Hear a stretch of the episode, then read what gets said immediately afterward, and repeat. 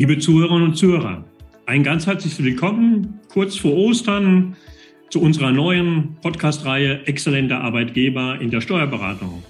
Ich freue mich sehr, dass ich heute weiblichen Besuch habe, weiblichen Besuch aus dem schönen Lünen in Westfalen. Meine Gesprächspartnerin ist Andrea von Bohlen, ihrerseits Steuerberaterin und auch Mitinhaberin der Kanzlei Skog und von Bohlen.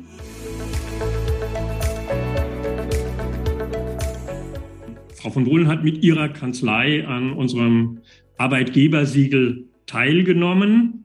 Das allererste Mal, weil ja erst im letzten Jahr auch der Verband in Westfalen-Lippe dazugestoßen ist. Ich freue mich sehr, Frau von Bohlen, dass wir die Gelegenheit haben, mal ein bisschen auf die personale Arbeit, die Veränderungen in der Steuerberatungsbranche zu gucken. Und wir haben ja in unserem gemeinsamen Vorgespräch gemerkt, das ist Ihnen auch ein Anliegen, aber nicht alle unsere Zuhörer kennen Sie wahrscheinlich schon, sicherlich in der Region einige.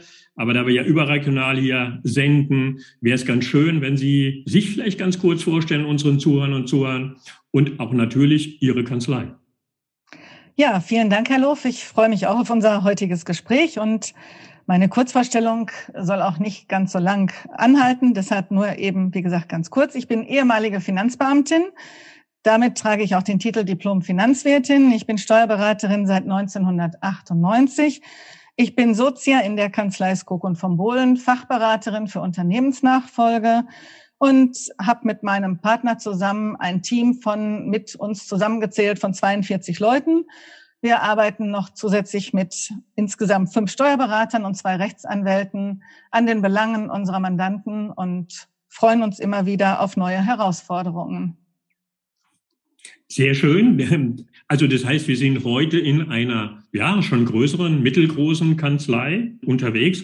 Und ich hatte es ja in der Einleitung gesagt, Sie sind ja eine der ersten Kanzleien jetzt auch in Westfalen-Lippe gewesen, die im letzten Jahr gesagt haben, ja, um das Arbeitgebersiegel bewerben wir uns. Natürlich meine Neugierde treibt mich dahin. Was hat Sie denn konkret bewegt als Kanzlei oder vielleicht auch als Einzelperson sich diesem Wettbewerb oder dieser Ausschreibung zu stellen? Also als allererstes habe ich ja nur die E-Mail gesehen und habe das sofort als äh, Stichwort gesehen, Arbeitgebersiegel, Auszeichnung für Arbeitgeberleistungen. Das spricht mich dann natürlich auch sofort an, weil das allererste Interesse daran war natürlich, dass es die Außenwirkung ist.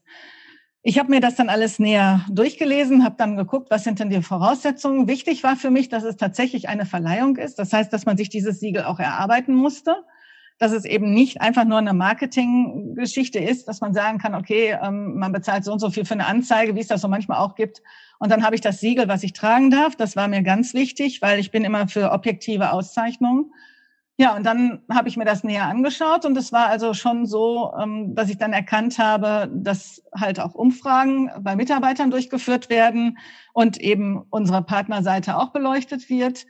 Und für mich war das ist halt die offene ähm, Aussage für mich gewesen, dass wir es nach außen tragen können. Natürlich auch, um darzustellen, dass wir hoffentlich dieses Siegel erhalten werden und die Auszeichnung und dass wir dann auch ausgezeichnet werden, dass wir diesen Titel entsprechend gut auch arbeiten können und uns auch exzellente Arbeitgeber nennen dürfen. Sehr schön. Ich glaube, das tun Sie mit Fug und Recht, weil ich glaube, ich habe jetzt für unsere Zuhörerinnen und Zuhörer eine Überraschung parat. Wenn man derzeit mit Steuerberatungen spricht, ist natürlich das Thema Fachkräftemangel und Personalgewinnung in aller Munde. Jetzt sind Sie so gut und exzellent aufgestellt, dass Sie sagen, während andere Steuerberatungen ja Schwierigkeiten in der Personalgewinnung haben, Sie haben gar keine. Das wäre, glaube ich, ganz spannend zu erfahren. Wie kommt man denn in so einen Zustand und in eine Situation auf der Personalgewinnungsseite gar nicht mehr das Problemfeld zu haben? Ja, das ist tatsächlich so. Also wir sind so gut aufgestellt, dass wir theoretisch auch einen Arbeitsausfall, eine Schwangerschaft oder längere Krankheitsfälle durchaus wegstecken könnten, weil wir einfach gutes Personal gefunden haben, und auch Initiativbewerbungen gerne annehmen und vor dem Hintergrund auch nicht in dieser Situation sind wie Kollegen, die sagen, wir benötigen dringend Personal, sondern bei uns ist es so aufgestellt, dass wir pünktlich Feierabend machen können. Wir können praktisch diese Work-Life-Balance leben, weil wir auch keine Überstunden nötig haben. Ja, Wie kommt man dazu, zu diesem Prozess, dass man natürlich sagen kann, wir haben ein gutes Ressourcenmanagement, würde ich einfach mal sagen. Damit fängt das an, dass wir uns unsere Arbeitsleistung natürlich vor Augen halten müssen, dass wir sehen, wie viel Kapazitäten benötigen wir und dass wir das auch schon seit Jahren gemacht haben, auch schon in Zeiten, als es noch genügend Auszubilden und genügend Nachwuchskräfte gab. Und wir haben das immer weiter so verfolgt und haben im Prinzip vor dem Hintergrund dann auch gesagt, das ist unser Personal, das benötigen wir. Und wir waren immer in der äh, Situation zu sagen, wir stellen auch mal mehr Personal ein, als wir benötigen. Dadurch haben wir einen gewissen Grundstock gehabt und wir kommen ja auch noch gleich auf verschiedene Details, arbeiten aber auch täglich, das ist wirklich nicht übertrieben, täglich daran, diese Wertschätzung oder auch das Arbeitsumfeld unserer Mitarbeiter so hoch anzulegen, dass wir immer der Meinung sind, wir hoffen, dass sie sich nicht woanders bewerben möchten, weil es ihnen so gut bei uns geht. Sehr gut. Also wenn ich das für mich nochmal so zusammenfasse, weil die Frage haben Sie ja schon mitbeantwortet, die ich hatte, welche andere Wege gehen Sie, dann würde ich, warum wollte es für mich zusammenfassen? Wir arbeiten da kontinuierlich und täglich dran. Ja, also es ist nicht mal ja. eine Ad-Hoc-Aktion. Und äh, das Zweite, ja, beim wir trinken, sagen wir, Sie trinken einen über den Durst, ähm, positiv gemeint. Also zu sagen, wir decken auch mal den Mehrbedarf ab, ja, ja, und nicht nur zu sagen, wir gucken immer, wie wir auf die berühmte Kante genäht sind. Also auch den Mut zu haben, wir stellen mal Überbedarf ein, weil uns das ein oder andere Talent begegnet ist. Auch wenn wir jetzt aktuell keinen Bedarf haben. Ich glaube, das sind zwei wertvolle Impulse, die, wenn man auf die Branche guckt, noch nicht so häufig praktiziert werden. Aber wenn Sie mir erlauben, das ist ja ein Stück weit Rückschau und auch Bestandsaufnahme auf die aktuelle Situation. Sie sind ja lange im Metier in der Branche tätig. Wo sehen Sie denn für die Zukunft noch weitere Möglichkeiten, in der Personalsuche erfolgreich sein zu können? Also ich glaube, da ist ja für Zukunft auch notwendig, noch zusätzliche und neue Wege zu gehen, damit der gute Zustand, den Sie haben, die gute Situation auch erhalten bleibt. Ja, also erstmal haben wir auch den Wandel erkannt, dass man in der normalen Tageszeitung jetzt keine Leute mehr findet. Also wenn ich da inseriere, das liest nicht mehr jeder. Wir sind alle mittlerweile digitalisiert in allen Bereichen. Für uns wäre es jetzt oder von unserer Seite als Tipp zumindest auch, die Social-Media-Seite zu durchleuchten da ist es ein Weg, den wir auch gegangen sind, den wir auch weiterhin vertiefen werden. Jetzt durch Corona bedingt war das bei uns ein bisschen zurückgestellt, weil wir auch im Videobereich tätig geworden sind. Wir haben eine Person erschaffen. Einer unserer Mitarbeiter ist in die Rolle des Paul Wiesel geklettert und hat mit uns ein sehr gelungenes Video zur Akquise von Auszubildenden gedreht. Und das ist auch sehr gut angekommen. Das war schon mal eins der erfolgreichen ja, Mittel, wie wir auch wieder neue und mehr Auszubildenden Inserate oder vielmehr Auszubildenden Bewerbungen bekommen haben. Wir machen provokante Anzeigen, also nicht die normalen, wir suchen, sondern wir schreiben dann auch schon mal Texte rein, die provokant sind. Wir haben Mitarbeitermotivation ganz groß angelegt und ich denke, das ist einer der Wege, die man als allererstes gehen muss, auch wenn man sagt, ich brauche auch in Zukunft Personal. Dann haben wir auch noch natürlich den Weg erkannt, dass man Mitarbeiter auch über Initiativbewerbungen suchen muss, dass man also im Prinzip sich immer wieder darstellt, die Außendarstellung an sich, nicht eine plumpe Werbeanzeige, sondern dass man sich als Kanzlei an sich präsentiert, so dass jemand auf unsere Kanzlei aufmerksam wird und sich denkt, ach Mensch, eigentlich bin ich zwar in meinem Job ganz glücklich, aber die machen es vielleicht doch ein bisschen anders. Da gehe ich einfach mal hin und frage mal einfach nur mal nach. Und meistens ist es so, wer zu uns zum Gespräch kommt, dass die sich dann auch für uns entscheiden oder wir die begeistern können, dass sie doch Teil unseres Teams werden. Wenn ich das für mich zusammenfasse, da waren ja einige spannende Wege drin, wie das Thema Videodreh. Aber für mich kommt da auch durch, dahinter steckt eine klare Kanzleiphilosophie. Man könnte auch sagen, eine eigenständige Kanzleikultur, die sich denke ich, ja im Laufe der Zeit in, über Jahre hinweg aufgebaut hat. Ich nehme aus Ihren Ausführungen auch wahr, dass Sie sagen, sowas wie Kanzlei, Philosophie ist für uns eine ganz wichtige Basis und die muss auch intern gelebt werden. Sie sagten es im Vorgespräch, unsere Kanzlei, Philosophie, jeder sollte sie kennen und leben. Frage meinerseits, warum ist Ihnen das so wichtig als Person oder auch als Kanzlei? Also erstmal ist es ja so, dass jedes Unternehmen, was erfolgreich arbeiten möchte, sich damit auseinandergesetzt haben muss, was ist meine Philosophie, wie ist meine Struktur, wie wollen wir oder wie möchte ich als Unternehmer dieses Unternehmen führen. Und wenn ich das machen möchte, wenn ich mich damit auseinandergesetzt habe, dazu gehört natürlich für uns persönlich, jede Philosophie ist ja auf ein eigenes Unternehmen abgestellt. Für uns ist die Philosophie halt in bestimmten Punkten aufgelistet, dass wir sagen, wir haben eine große Bandbreite der Dienstleistungen. Das heißt, wer bei uns anfangen würde, weiß, wir sind nicht branchenspezialisiert. Bei uns gibt es halt von kleinen Unternehmen bis zu größeren Unternehmen, von jeder Rechtsform, jeder Unternehmensform dann ist das also schon mal ein Punkt, wo ich sage, dass man erkennt, das ist unsere Philosophie und wer sich bei uns bewirbt, weiß, das kommt auf mich zu.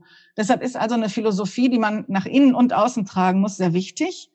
Die Philosophie an sich fängt natürlich schon innen an. Wer bei uns tätig ist, muss diese Philosophie kennen, weil nur wer sie kennt, kann auch danach zusammenarbeiten und den Erfolg auch gemeinsam teilen.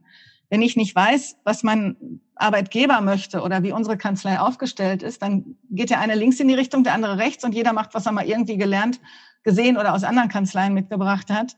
Und es, es gibt ein Riesenchaos. Und so haben wir einen Rahmen geschaffen, wo wir also vorgeben, was wir uns vorstellen. Dazu gehört natürlich auch unsere Aufgabe und Verantwortung, dass wir als Arbeitgeber sagen, zu unserer Philosophie gehört aber auch, dass da zum Beispiel schaffen wir Arbeitsplätze, die jedem Einzelnen eine angenehme Arbeitsatmosphäre bieten und es ihm aber auch ermöglichen, dadurch die Kanzleiziele zu erreichen. Unsere Philosophie spricht auch von Fortbildung, Sicherung der Qualität. Das sind alles Punkte, die gerade in dem Bereich klar kommuniziert sind, auf die wir uns aber auch dann verlassen, indem wir also sagen, wir sind für die Mitarbeiter, die können uns darauf eben auch ähm, festnageln, dass wir es tun. Und wir wissen aber auch, dass ein Mitarbeiter, der sich uns anschließt, unsere Philosophie auch leben möchte, indem er eben weiß, dass die Zufriedenheit unserer Mandanten auch sehr groß ist, wir an unserem Image täglich arbeiten und die interne Organisation gut strukturiert ist. Also wenn ich jetzt jemanden suche, der unorganisiert ist, der sich nicht, wie soll ich das sagen, nicht selbst organisieren kann, der hat natürlich dann in dem Moment ein Problem. Der müsste sich dann vielleicht gar nicht bei uns bewerben oder aber er müsste sich dem anschließen und sagen, okay, ich bin bereit, das möchte ich mir aneignen die Zertifizierung kommt bei uns dazu. Wir sind ISO-zertifiziert. Das heißt, ich bekomme Strukturen. Das ist vielleicht gerade dann wieder für jemanden, der nicht organisiert ist, eine Möglichkeit, sich in dieser Struktur anzupassen. Also insofern ist die Kanzlei oder auch Unternehmensphilosophie sehr wichtig für innen sowie für außen. Klares Statement, von Bohlen. Das kann ich nur so zurückspiegeln. Auch, glaube ich, mit hoher innerer Überzeugung, wie Sie das vorgetragen haben. Jetzt ist die Steuerberatung ja auch eine Branche, die sich wirklich sehr stark in einem Wandel befindet. Ja, das wird unterschiedlich wahrgenommen. Und da ist für mich so die Frage, wie gucken Sie denn auch hin, um die Kanzleiphilosophie immer wieder auch den neuen Rahmenbedingungen, Stichwort Generationswandel, neue zusätzliche Anforderungen ähm, in, als Dienstleister auch zu berücksichtigen, vielleicht noch konkreter, welche Rolle spielen dabei auch für Sie interne Befragungen oder eben den Punkt, den wir ganz zum Anfang hatten, auch die Teilnahme, Reflexion über externe Siegel oder Wettbewerbe?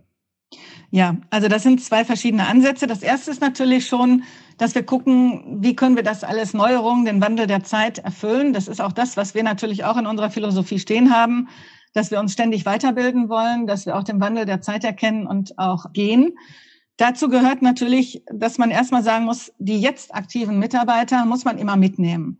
Uns liegt sehr viel daran, sie intern fortzubilden über Fachliteratur oder auch, dass wir im Beraterteam die Fachliteratur lesen und die wichtigsten Dinge, die halt zu besprechen sind oder die umzusetzen sind, an die Mitarbeiter geben. Bei uns ist eben das wichtigste Kapital in dem Beruf unser Kopf.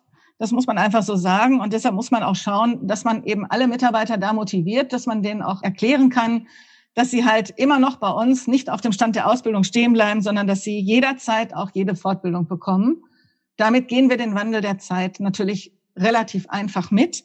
Wir gehen sogar noch einen Schritt weiter, dass wir also versuchen, immer einen Schritt voraus zu sein. Also, dass wir schon erkennen, was kommt demnächst. Wir stellen uns auf Situationen ein, ich bin auch zertifizierte Risikomanagerin, so dass wir also immer wieder gucken, wo sind neue Chancen, wo sind neue Märkte. Und dann sprechen wir aber auch mit den Mitarbeitern in internen Workshops und signalisieren so ein bisschen, dass sie schon mal merken, da könnte was kommen und was interessant ist. Die nächste Sache ist natürlich das Arbeitgebersiegel. Sie haben es gerade noch mal gesagt. Das sind so Punkte oder auch einzelne Hilfsmittel, wo wir dann sagen, das ist Selbstreflexion. Uns ist wichtig, dass wir über interne Mitarbeiterbefragungen oder einfach auch mal kleinere Gruppenbefragungen nachschauen, ob das, was wir so vorgeben, auch wirklich reflektiert wird, ob das umgesetzt wird und ob es machbar ist. Bei dem Arbeitgebersiegel hat es uns am meisten Spaß gemacht. Sie haben ja äh, nur eine begrenzte Zahl an Mitarbeitern vorgegeben. Das ist natürlich auch verständlich. Aber es war gar nicht so schwierig für uns, Leute zu finden, die mitmachen wollten. Und das ist auch immer ganz schön. Also ich habe jetzt ein Team um mich herum oder wir um uns herum, wo wir sagen können, die machen alle mit, die sind offen für sowas. Und es hat ihnen auch Spaß gemacht zu reflektieren bei so einer Umfrage, was bieten wir denn alles, was haben wir denn alles oder auch andersrum, was bieten unsere Arbeitgeber uns denn überhaupt alles. Da vergisst man schnell so Dinge wie Geburtstagsgutscheine oder Jubiläen oder Ausflüge und alles so drumherum, dass ein Kicker auf der Terrasse steht. Das sind alles Dinge, das haben die Mitarbeiter mir hinterher auch gesagt, es ist denen gar nicht so bewusst geworden. Man hat es, es ist selbstverständlich geworden, aber dass es nicht überall selbstverständlich ist. Das waren also so die Dinge, die aus so einer Selbstreflexion und internen Befragungen und dergleichen rauskommen. Auch da, ich glaube, eine starke Teamorientierung erkennbar. Also sie, für Sie spielt das Team als Ganze auch eine große Rolle. Wenn ich das mal so ein bisschen kritisch hinterfragen darf, Teams zeichnen ja sich auch durch zwei Dinge aus. Es gibt ja auch mal unterschiedliche Ansichten, nicht nur zwischen der Führung und den Mitarbeitern, sondern auch unter den Kollegen selbst. Also das Thema Spannungen, Konflikte. Und das Zweite ist, Sie sind ja eine Branche und Berufsstand, der mit einer hohen Präzision arbeiten muss, also bis auf die Nachkommastelle genau, um da mal einen Indikator zu geben. Deswegen die Frage, wenn ich mal in die Richtung leuchten darf, wie ist so der Umgang mit Spannungen, Konflikten? Zweiter Aspekt ist auch der Umgang mit Fehlern. Hat sich da auch etwas in den letzten Jahren verändert und entwickelt? Ja, also es ist so. Erstmal an erster Stelle steht bei uns wirklich das Team. Wir haben keine wirkliche Hierarchie bei uns. Die Türen der Chefs oder Berater sind immer offen. Wir verstehen uns wirklich als Team und dann kommt aber auch dazu, was ich auch wirklich nur raten kann, wenn man es irgendwie auch noch machen könnte. Ich weiß, Personalsuche ist für die Kollegen schwierig, aber wir haben es geschafft. Wir haben tatsächlich eine Teamstärke von 50-50 ungefähr. Das heißt, der männliche und weibliche Anteil ist gleich. Das löst schon mal ein paar Spannungen weniger. Also dadurch, dass dann die einen über Fußball sprechen und die anderen vielleicht über eine außerhalb von Corona Shopping-Tour oder dergleichen, ist es dann schon mal, wie soll ich sagen, ein bisschen angenehmer verteilt. Natürlich kann es trotzdem im Team zu Spannungen kommen. Wir sitzen acht Stunden am Tag zusammen, wir müssen miteinander auskommen und der ein oder andere hat halt vielleicht auch mal persönliche Spannungen, bringt sie damit zur Arbeit und ist halt nicht jeden Tag gleich gut gelaunt. Wir sind da relativ offen. Wie gesagt, wir gehen auch viel im Team miteinander wertschätzend um. Und ich muss dazu sagen, dass meine Tür nicht nur so immer offen ist, sondern dass also die Mitarbeiter auch erkannt haben, dass sie bei Problemen jederzeit zu mir kommen können. Ich habe immer ein offenes Ohr, sowohl für persönliche als auch eben interne fachliche Probleme. Ich versuche zu helfen. Ich habe auch in der Vergangenheit sehr viel geholfen auch wenn es um Probleme im privaten Bereich ging. Und äh, das bringt eigentlich auch schon viel Konfliktpersonal wieder außerhalb der Kanzlei, so dass man also sagen kann, das tragen wir gar nicht bei uns unbedingt rein, weil wir dann in dem Moment schon, die wissen, es wird geholfen. Ja, und äh, wenn tatsächlich der ein oder andere mal nicht zusammen auskommen kann, dann ist das bei uns zum Glück kein Problem. Wir sind auf über 800 Quadratmetern verteilt. Und dann kann man auch schon mal den Sitzplatz wechseln und dann ist auch wieder alles gut. Wo wir auf jeden Fall entgegensteuern, ist, dass der Umgang untereinander eben nicht so gut sein darf. Also wir, das, was die Chefs vorgeben, die Tonart, die muss auch in der Kanzlei herrschen. Das heißt, wir würden es nicht akzeptieren, dass Kollegen untereinander sich anschreien oder ausrasten, weil das gibt's bei uns halt auch nicht. Wir leben es anders vor, so dass wir da also natürlich schon mal dann dazwischen gehen, wenn wir den einen oder anderen mal gefunden hätten, der so von der Art her ist, dann kann es auch mal passieren, dass jemand nicht ins Team passt. Also weil uns eben gerade das wichtig ist. Wir müssen acht Stunden am Tag zusammen arbeiten und Bauchschmerzen am Arbeitsplatz sind bei uns nicht erwünscht. Der nächste Punkt, den Sie angesprochen haben, ist der Umgang mit Fehlern. Es ist also wirklich so, auch das kommunizieren wir immer wieder. Wir sind ein Team. Bei uns fängt die Steuerberatung nicht beim Berater an, sondern es ist tatsächlich so, wie der Mandant seine Unterlagen abgibt. Es fängt mit dem Sekretariat an. Das ist der Postein- und Ausgang. Es geht weiter in der Verteilung, in der Bearbeitung, die Buchhaltung. Alle Abläufe der Steuerberatungskanzlei sind wichtig. Und deshalb ist jeder Einzelne bei uns wichtig. Und es geht nicht darum, ob er einen Jahresabschluss kann und der andere macht eine Buchhaltung, sondern ohne Buchhaltung habe ich keinen Jahresabschluss. Und das kommunizieren wir immer wieder und das leben wir auch. Und vor dem Hintergrund ist es natürlich auch so, dass wir keinen Sand im Getriebe gebrauchen können. Wenn also jemand Sabotage betreiben würde, dann merken wir das natürlich in dem Moment, weil es holpert. Allerdings sind bei einem vernünftigen Teamgedanken die Sandkörner im Getriebe gar nicht da. Weil jeder weiß, ich bin wichtig und jeder weiß, wenn der die Arbeit nicht richtig macht, dann kann der andere nicht weiter. Oder es fallen halt Fehler auf, die dann nicht hätten sein müssen. Normale Fehler passieren aber immer. Wir wissen das, wir sind nur Menschen meine Ansicht ist immer, wir operieren zum Glück nicht am offenen Herzen. Bei uns ist kein Menschenleben in Gefahr. Bei uns geht es im schlimmsten Fall um Geld. Wir haben berufsbedingt eine Haftpflichtversicherung. Wenn es so wäre, müssten wir diese in Anspruch nehmen. Aber der Mensch ist halt Mensch. Und wenn ihm Fehler passieren, dann reißen wir keinem den Kopf ab. Bei uns ist es definitiv so, wir wünschen es, dass die Mitarbeiter zu uns kommen, dass sie uns sagen, dass ein Fehler passiert ist. Wir haben dann die Möglichkeit, mit dem Mandanten zu sprechen den Fehler auszumerzen, zu regulieren oder in irgendeiner Art und Weise zu beseitigen.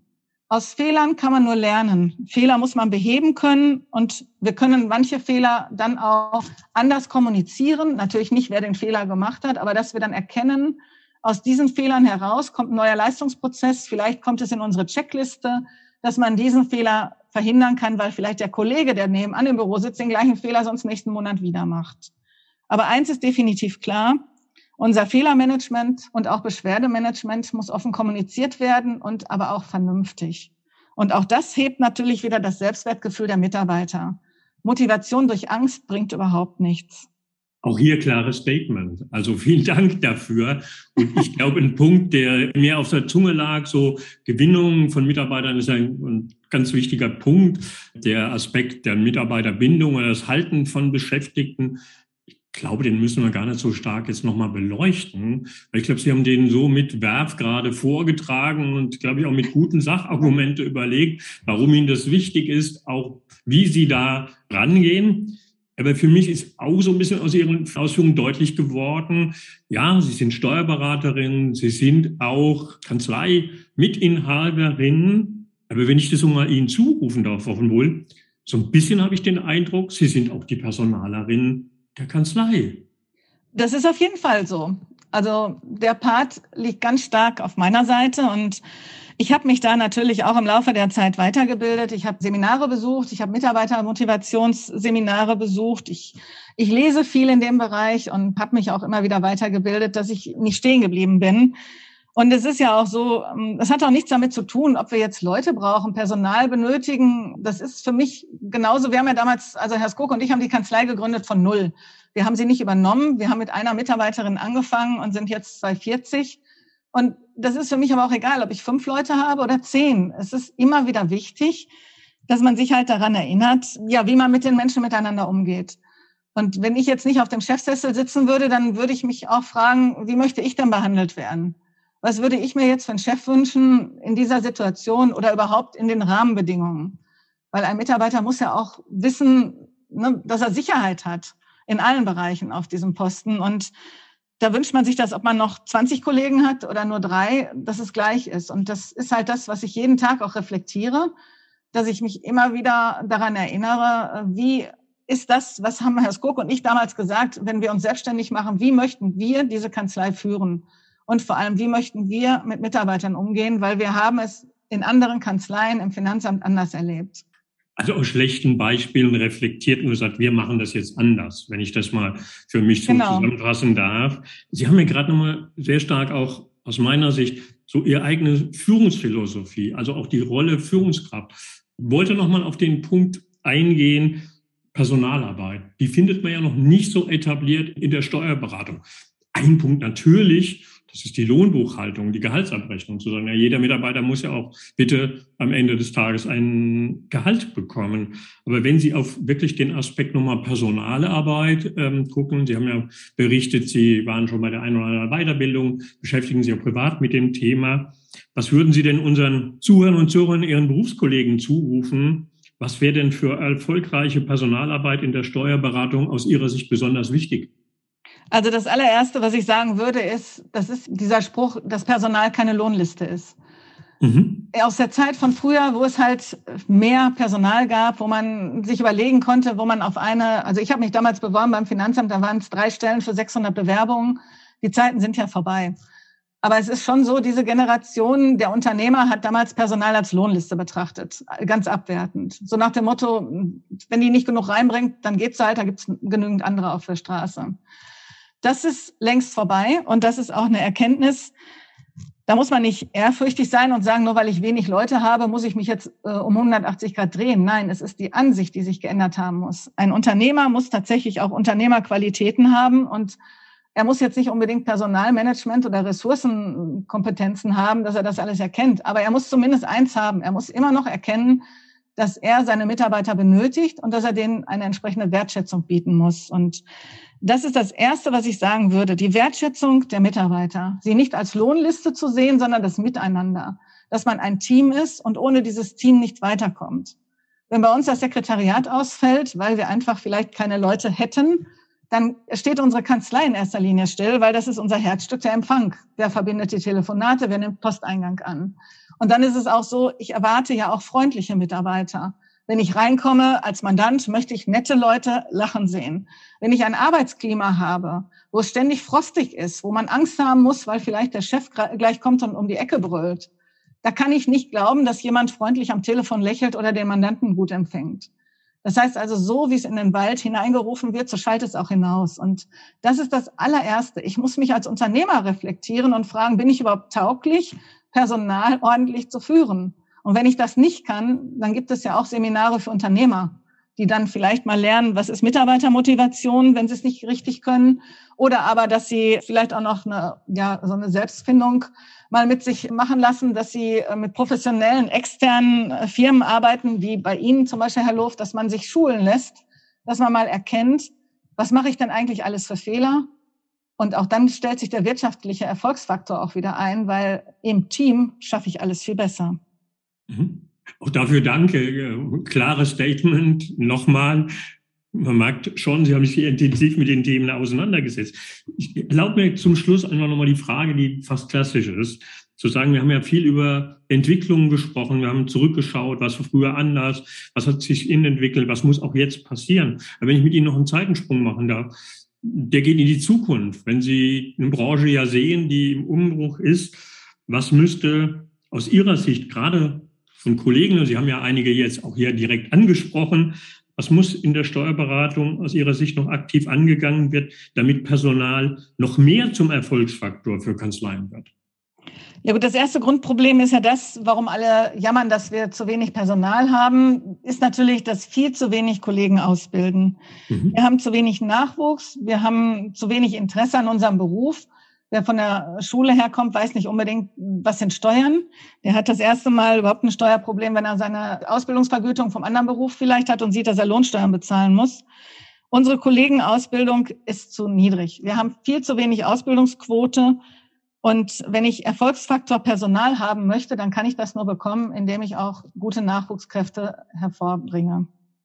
Ich glaube, das waren wunderbare Worte zum Osterfest. Also ja auch mit einem klaren Appell an die Kollegen und Kolleginnen zu sagen, wir müssen in der Breite deutlich ausbilden.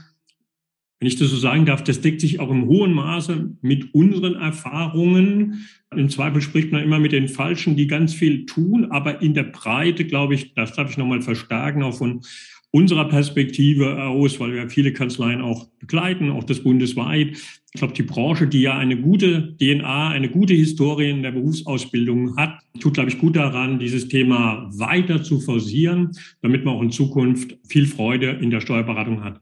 Ich hatte für heute ganz viel Freude mit Ihnen in unserem Gespräch, Frau von Bohlen. Sag ganz, ganz herzlichen Dank und hoffe zum Abschluss natürlich auch, dass unsere Zuhörerinnen und Zuhörer, die das Gespräch zwischen uns beiden verfolgt haben, ja, interessante und wertvolle Impulse mitgenommen haben. Ein herzliches Dankeschön von meiner Seite. Ich habe auch zu danken. Vielen Dank, Herr Loof.